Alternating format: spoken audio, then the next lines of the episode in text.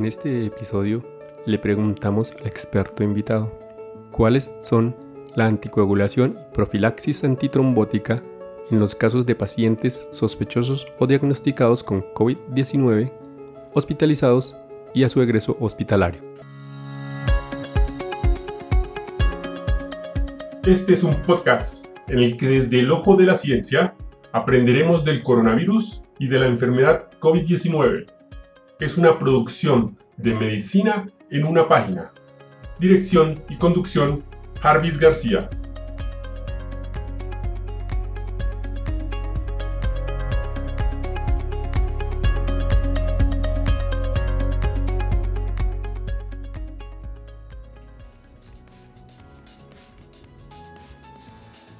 Cuando revisamos sobre el mecanismo de riesgo trombótico con la infección pulmonar y sistémica aguda grave COVID-2, debido a su invasión y disfunción endotelial, observamos que se activa una respuesta inflamatoria que conduce a la liberación de mediadores inflamatorios. Se produce la activación endotelial hemostática y con niveles reducidos de inhibidor de la vía del factor tisular y aumento del factor tisular, esta interacción de la inflamación, coagulación, de la infección viral en asociación con las éstasis, las enfermedades cardiovasculares y la genética potencian el trastorno hemostático.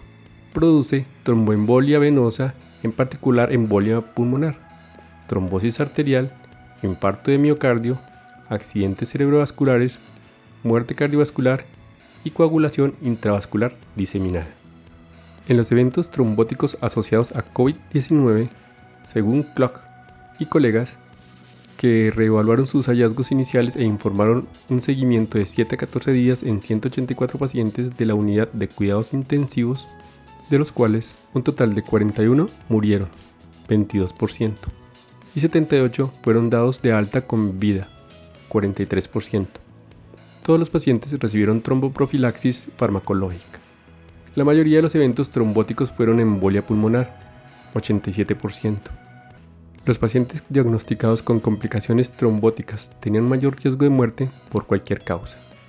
Cuando discutimos la profilaxis del tromboembolismo venoso para COVID-19, todos los pacientes con COVID deben de considerarse de alto riesgo, con puntuaciones de escalas de riesgo validadas como las modelos de Caprini, IMPROV y Padua, y recibir profilaxis hospitalaria. La elección de los agentes y dosificación deben basarse en los mejores datos disponibles basados en la evidencia y recomendaciones de las guías internacionales. La Declaración de Orientación Provisional de la OMS recomienda heparina de bajo peso molecular profiláctica diaria o heparina no fraccionada subcutánea dos veces al día. En casos de que la profilaxis farmacológica esté contraindicada, se debe considerar la profilaxis mecánica, compresión neumática intermitente, en pacientes inmovilizados.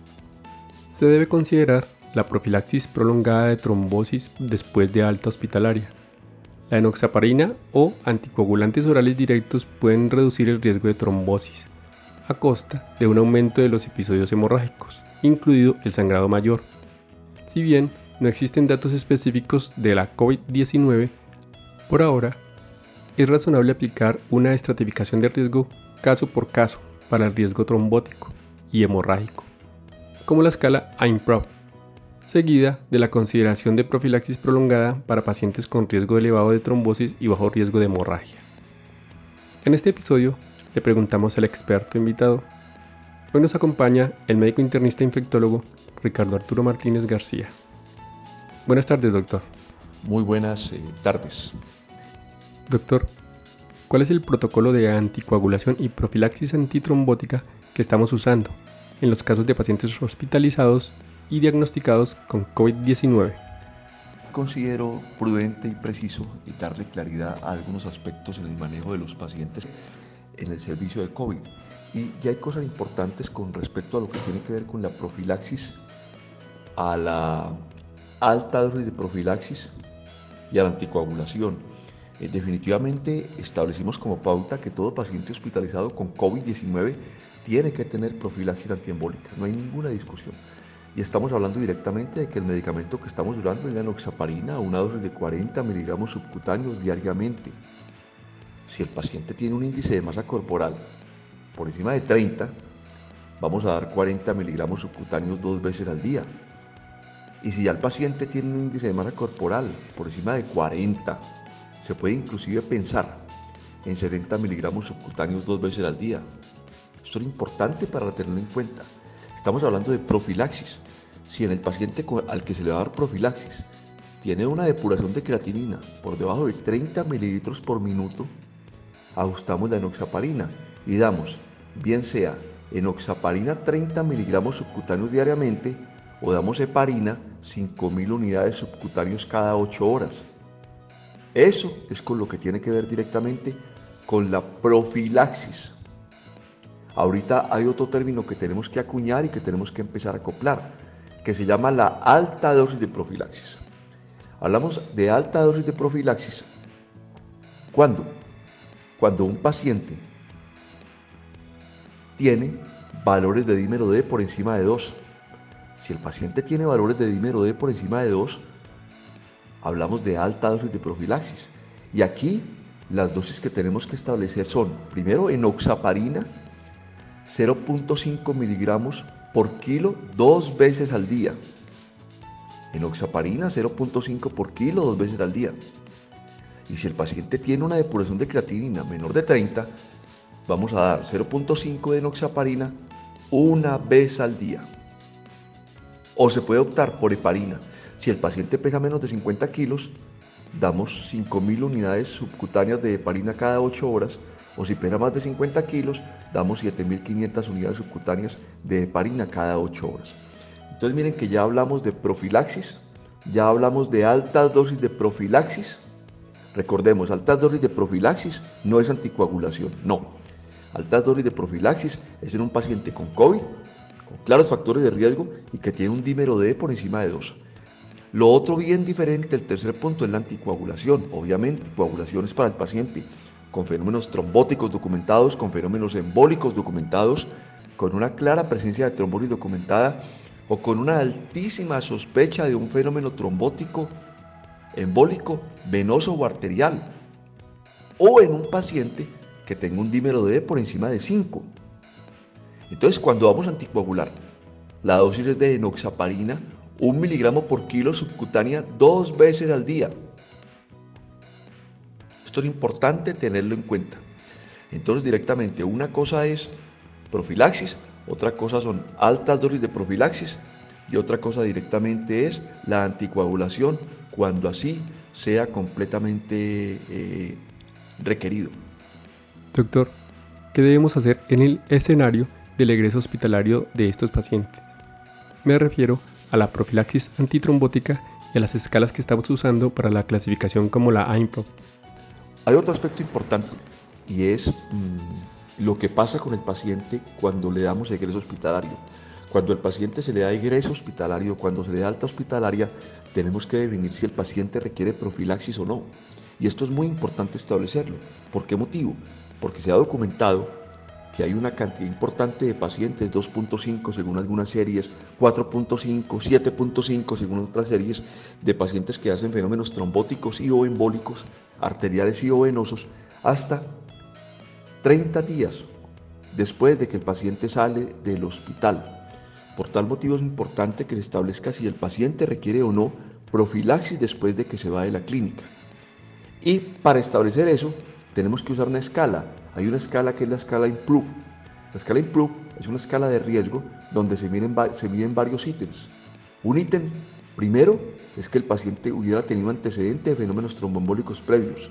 Segundo, que tenga una trombofilia conocida. Una trombofilia puede ser directamente una deficiencia de factor C, de factor S, un anticoagulante lúpico, un factor 5 de Leiden, cualquiera de estas cosas.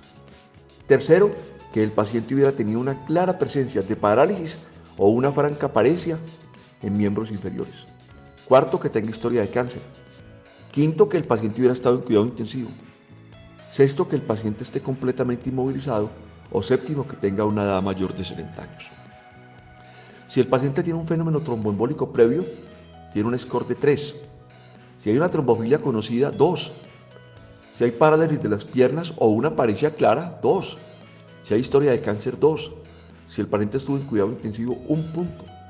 Si tiene una completa inmovilización por más de un día, un punto, y si tiene nada de más de 60 años, un punto. Si al sumar de score el paciente tiene cuatro o más puntos, ese paciente requeriría profilaxis extendida en casa después de que el paciente se va.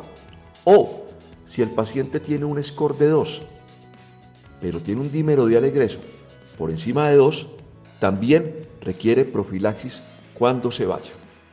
Y cuando la profilaxis el paciente se va, se puede optar o por enoxaparina a una dosis de 40 miligramos subcutáneos días por 30 días, o se puede prescribir rivaroxaban a una dosis de 10 miligramos vía oral cada día. Esto es importante considerarlo y tenerlo en cuenta por las complicaciones tromboembólicas. Recuerden amigos y amigas que hemos tenido pacientes que después de que se van llegan con complicaciones trombóticas o embólicas por falta de anticoagulación. Qué bien doctor. ¿Y a qué le debemos tener mayor atención cuando usamos anticoagulantes? ¿Al riesgo de trombosis o al riesgo de sangrado? Hay que tener riesgo del sangrado y recordemos que es mucho mayor el riesgo de complicaciones tromboembólicas que el riesgo de sangrado. Obviamente, en un paciente puntual o específico con un riesgo de sangrado, tendremos que pensar y redireccionar la conducta. Hay que pensar cada caso de manera individual. La alternativa, como yo mencioné, es enoxaparina. Pero cuando el paciente no tiene proveedor, cuando el paciente no tiene quien le ponga la enoxaparina, cuando haya mil inconvenientes y el paciente necesariamente requiere una profilaxis, el rivaroxaban es una alternativa que se debe de contemplar a una dosis baja. Muchas, pero muchas gracias, doctor Martínez. Usted es tan amable y colaborador con este podcast para resolver nuestras inquietudes y además de ser tan oportuno y tan actualizado en sus conceptos. Muchas gracias. Amigos, cuenten con nosotros. Yo estoy encantado de poderles colaborar. Hasta aquí el episodio de hoy. No olviden pasar por la descripción donde dejo los links para mejor descripción del tema. Chao, chao. Recuerden, pensando en el coronavirus, al enemigo es mejor conocerlo para acabar, acabar, acabar, acabar.